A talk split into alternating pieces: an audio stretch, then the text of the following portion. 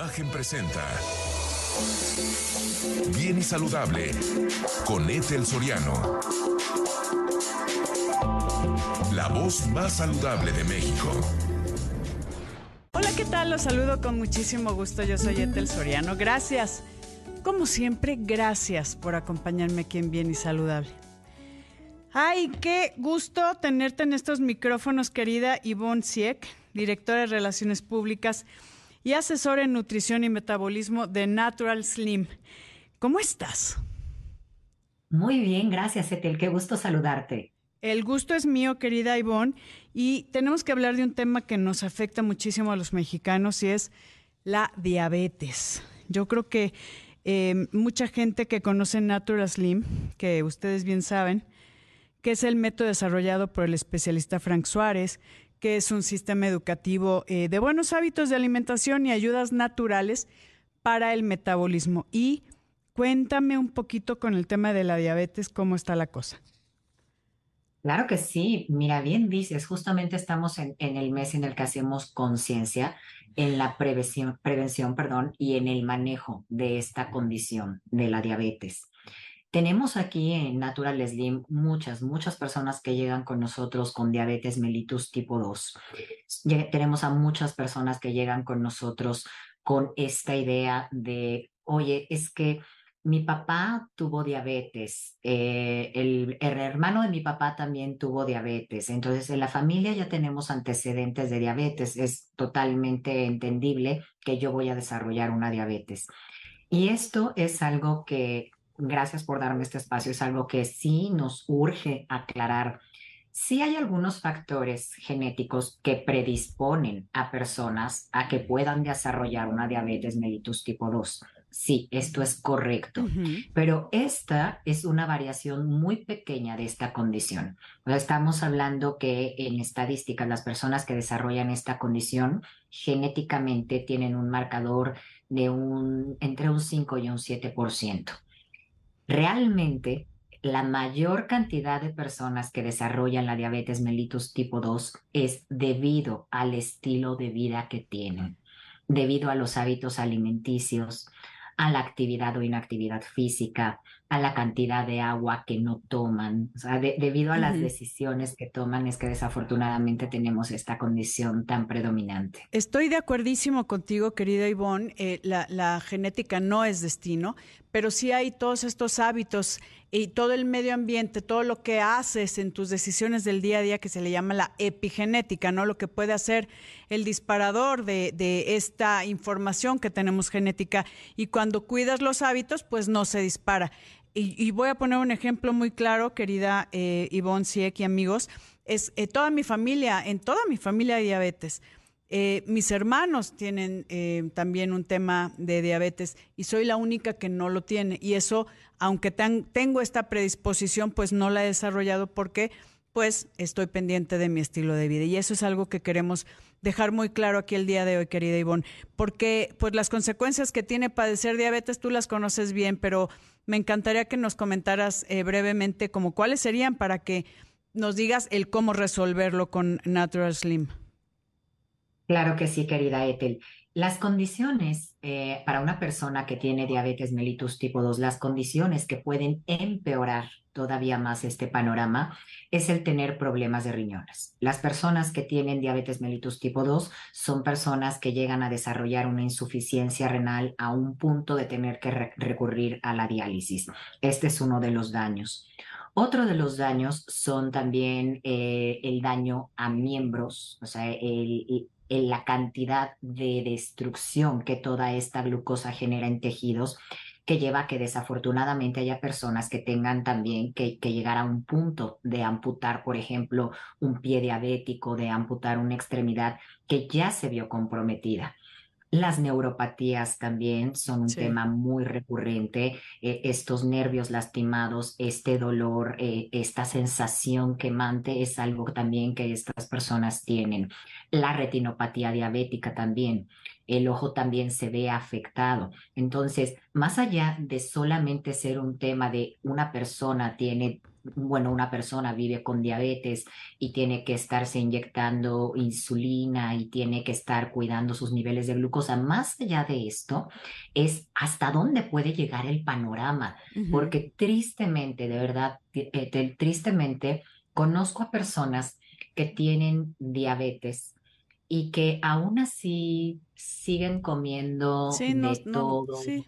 No hay este cuidado y es parte de lo que me gustaría, eh, querida Ivonne, que nos cuentes cómo Natural Slim nos puede apoyar, porque es una cuestión del manejo de nuestro metabolismo y ayuda para mejorar nuestra calidad de vida. Mira, Natural Slim tiene, antes que nada, una base muy importante que es la educación. Nosotros somos un sistema, antes que nada, educativo le damos la información correcta a las personas, la educación correcta a las personas, tanto a través de los diferentes libros que nos dejó Frank, El poder del metabolismo, Metabolismo ultrapoderoso, Diabetes sin problemas, que es de verdad la Biblia de toda persona que, vive con diabetes. Claro, que aquí es parte importante de la promoción que tienen, que los cinco primeros en contactarse se les va a regalar este test de metabolismo gratuito, o sea, gratis, gratis, un libro de diabetes sin problemas o el poder del metabolismo. Y eh, que llamen al teléfono para que vayan sacando papel y pluma, por favor, 55 85 37 43 42. Lo repito, 55 85 37 43 42 y las redes sociales El Poder del Metabolismo en Facebook, Instagram, Metabolismo MX TikTok y YouTube, Natural Slim México. Querida Ivonne, este, rapidísimo el teléfono.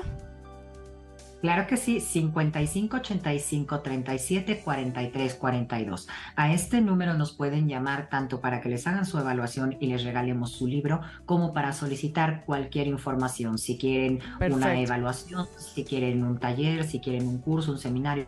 Te lo agradezco muchísimo, querida Ivonne. Muchísimas gracias. Voy a una pausa y regreso. Tengo el gusto de compartir eh, las cámaras y micrófonos con la doctora Rosa Argentina Rivas. Ella es psicoterapeuta clínica, especialista en psicooncología, tanatología, logoterapia y resiliencia.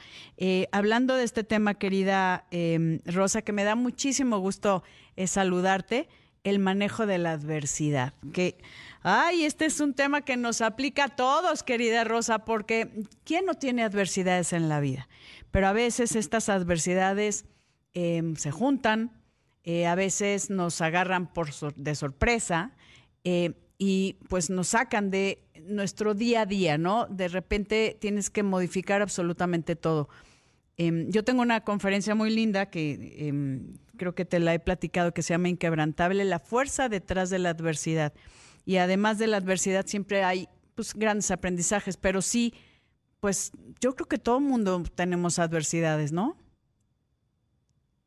Bueno, primero que todo, muchas gracias, mi querida Ete. Me da un enorme gusto volver a reencontrarme contigo. Igualmente. Y tener la oportunidad de hablar de un tema que es tan importante. Y tú preguntas o dices, más bien, creo que todo el mundo tiene adversidad. Bueno, yo te puedo decir que es la única cosa garantizada que todo mundo va a tener. Así es aquí una pregunta. esa, es, esa es una pregunta. Es que hay gente que tal vez no lo ve como una adversidad, porque aquí no hay una, si tu adversidad es mayor que la mía, cuál tiene mayor relevancia. No, no, no. Tal vez algo simple para ti puede ser una gran adversidad para mí. Es correcto. Todas van a ser distintas, el aprecio o la perspectiva que tengamos sobre ellas es diferente. Pero el simple hecho de nacer ya es una adversidad, porque estamos dejando el entorno materno cómodo, sabroso, sin preocupación alguna, y por eso, pues desde que venimos al mundo, lo primero que hacemos es ¡ah! gritar, porque ya tenemos que empezar a jalar aire por nuestra propia cuenta. Y eso, considerando los meses que hemos pasado en esa sabrosa protección, ya es una adversidad. Pero desde que somos niños, ya tenemos adversidades. Mi hermano me rompió mi juguetito. Eso ya es una adversidad. Claro. Entonces, claro, para los adultos las adversidades son de otro tipo, pero nadie, nadie está exento de vivir a lo largo de su vida, no una, sino una gran cantidad de adversidades, desde mínimas, pequeñas, hasta las más grandes y tremendas. ¿Y cómo lo manejamos? sí, perdóname. Vas, Rosita. Mira, yo siempre he dicho, Ethel, que nos abocamos a, aprender muchas cosas en la vida, estudiamos cosas que a veces ni siquiera vamos a practicar, ¿no? ¿Qué, qué te puedo decir? Mi mamá me metió a, a, mí en una escuela de ballet cuando yo estaba chiquita. Imagínate la cantidad de horas que pasé haciendo eso. Y por supuesto que nunca me dediqué a eso. Sí. Entonces, yo me pregunto, ¿por qué no nos abocamos y nos damos un poco más de tiempo en aprender las cosas que sí vamos a necesitar? El manejo de la adversidad es imprescindible porque vamos a enfrentarlo. Ahora, ante tu pregunta de, bueno, ¿cómo? ¿Cómo lo hacemos? Exacto. Yo, yo creo que hay que detenernos a ver qué es lo que nos hace capaces de poder remontar la adversidad y salir adelante. En la década de los noventas empecé yo mi investigación y mi trabajo con el tema de la resiliencia. En el uh -huh. año 2006 se publicó mi primer libro desde Editorial Urano en Barcelona, uh -huh. con el título de Saber Crecer, Resiliencia y Espiritualidad. Y cuando mis editores me dijeron, no, no, no, hay que cambiarle el título, eso es resiliencia, ¿qué onda? Y le dije, no, no, no, no, el libro es mío y yo le pongo el título, porque claro. a mí, afortunadamente mis editores nunca le han puesto título a mis libros. Eh, le dije, en muy poco tiempo va a ser una palabra común uh -huh. para todos. Y así fue del 2006 sí. a esta época. ¿Por qué lo estoy mencionando? Porque la resiliencia es el eje de la capacidad de toda persona para poder sobreponerse a la adversidad, salir adelante, aprender de la experiencia y convertirse en una mejor persona. Fortalecido. De hecho, uh -huh. esa, esa podría ser la definición de lo que significa resiliencia.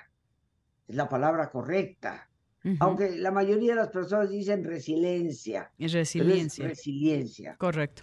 Y ¿cuántos de nosotros, mi querida Ethel, somos capaces de enfrentar las peores adversidades, un diagnóstico terrible, uh -huh. la pérdida de un ser querido, la separación afectiva de una pareja que nosotros hubiéramos pensado nos amaba para toda la vida sí. y resultó que nos amó nada más por ahí de ocho meses. en un fin, ratito. O peor uh -huh. aún, ¿no? Sí. Eh, hoy casualmente hablaba yo con una persona que me dijeron que recién se había separado, divorciado de su esposa, después de 30 años de estar no, casados. Bueno. Uh -huh. Imagínate la adversidad que eso representa para alguien, ¿no? Claro. Bueno, tenemos que desplegar lo que son las características de la resiliencia. Y la primera de ellas, queridos amigos, para ser eminentemente prácticos en este programa, es comunicarnos. Tú bien sabes, Ethel, la cantidad de personas que lejos de expresar lo que les está sucediendo, Uy, lo guardan. Sí. Lo guardan como si fuera el secreto máximo sí. de, de, alguna guerra, ¿no? Pero el hecho es que si no somos capaces de comunicar el dolor, el malestar, de una manera el asertiva, miedo, ¿no? El miedo, el miedo también. Claro. Este, ay, aquí, querida Rosita, me tengo que ir a una pausa, pero qué importante esto que nos estás comentando en relación a abrir, porque hay gente que lo guarda, lo guarda, lo hace suyo y de verdad llega un momento en que el cuerpo grita y no puede guardarlo más. Voy a una pausa, amigos, y volvemos con más aquí en Bien y Saludable. Estoy platicando con la doctora eh, Rosita Argentina Rivas, psicoterapeuta clínica, eh, acerca del manejo de la adversidad, Rosita, que a mí me encanta este tema porque es algo tan común que de verdad necesitamos herramientas para saberlas afrontar de la mejor forma. Porque hay gente, como decías, que se guarda todo y la primera parte es la comunicación. Porque, como dicen, cuando el, el, el alma sufre, el cuerpo llora y a veces somatizamos de muchas formas. Entonces, cuéntame, eh, además de la comunicación, ¿cómo manejamos esto? ¿no? Empezar a comunicarnos y a decir los miedos, los, eh, eh, pues, los dolores, eh, lo que nos afecta, lo que nos preocupa. Hay tanto que comunicar en una adversidad. Por supuesto, pero lo importante y lo básico es comunicar cómo me estoy sintiendo. Me siento insegura, temerosa respecto a lo que puede implicar esto para mi futuro. Me siento triste, decepcionada. ¿Cómo me siento? Lo que sientas hay que poderlo vertir. Eh, buscarás a tu mejor amiga, buscarás a una persona querida, buscarás un terapeuta, pero alguien con quien tú puedas expresar y darle espacio al llanto, porque generalmente el llanto es lo más normal en ese tipo de situaciones. Algunas personas dirán, para mí no lo es. Ah, pues perfecto, no lo llorarás, pero expresarlo es indispensable. Una segunda característica que nos va conformando como personas resilientes es fortalecer nuestra autoestima. A veces cuando tenemos pérdidas, mi querida Ete, pensamos que, ¿y ahora qué va a ser de mí? Nunca más voy a volver a tener a alguien a quien querer, a tener un trabajo, etc. Sí. Y yo creo que para esto hay que fortalecer la autoestima de todas las maneras posibles para que nos demos cuenta que cualquier adversidad es una oportunidad disfrazada para poder emprender tal vez inclusive un nuevo camino que a la larga puede resultar ser mucho mejor. Estoy de acuerdo. Lo tercero es tener la capacidad de tomar nuestras propias decisiones, ser autónomos. Podemos renunciar muchas veces a ello en favor de otra persona, pero lo hacemos voluntariamente, no obligados. Hay una enorme diferencia. Es como la persona éter que está discutiendo con su pareja a qué película van a ir y una persona voluntariamente puede ceder y decirle, ok, como te quiero tanto y sé que esa película te gusta, ándale, vamos, ¿no? Pero eso es diferente a ir a fuercitas. Sí. Muy diferente. Entonces, la autonomía es tu capacidad de decidir para lo que tú deseas o anhelas hacer, pensar o sentir. De acuerdo. Al mismo tiempo que la independencia o libertad, como le queramos decir, es parte fundamental de la resiliencia, también lo es la responsabilidad. La gente con fortaleza es gente responsable.